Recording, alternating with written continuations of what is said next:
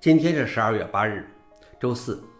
本期是银河观察第八百四十四期，我是主持人银河老王。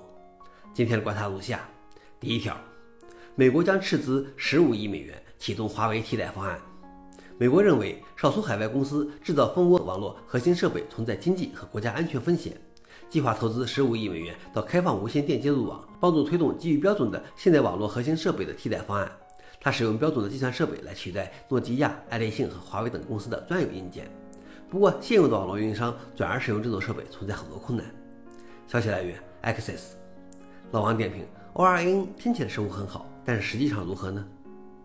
第二条是 GCC 即将加入对 Rust 的支持。GCC 不仅仅是 C 语言的编译器，其实它是 Node 编译器集合，所以它能支持很多语言的编译。GCC 的 Rust 前端项目 GCC-RC 已被 P 总合并到 GCC 组分支，下一个版本的 GCC 将能编译 Rust 的源代码。GCC 编译器支持的目标平台数量要远多于标准的 Rust 的编译器。开发者表示，GCC-RC 仍然极具实验性，在发布之前会有很多变化。消息来源 f o r e n i x 老王点评：要是能用 GCC 编译 Rust，那对 Rust 的发展应该是加速器。最后一条是一堆 Xorg 组件得到了更新，但无关紧要。过去一周，有二十个 Xog 组件得到了更新。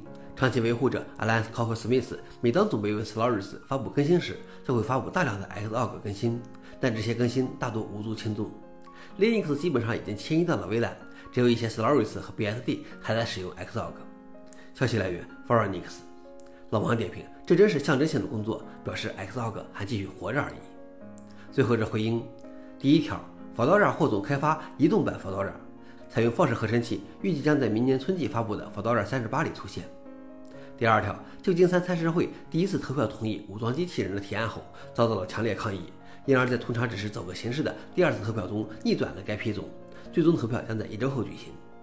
好了，以上就是今天的硬核观察。想了解视频的详情，请访问随附链接。谢谢大家，我们明天见。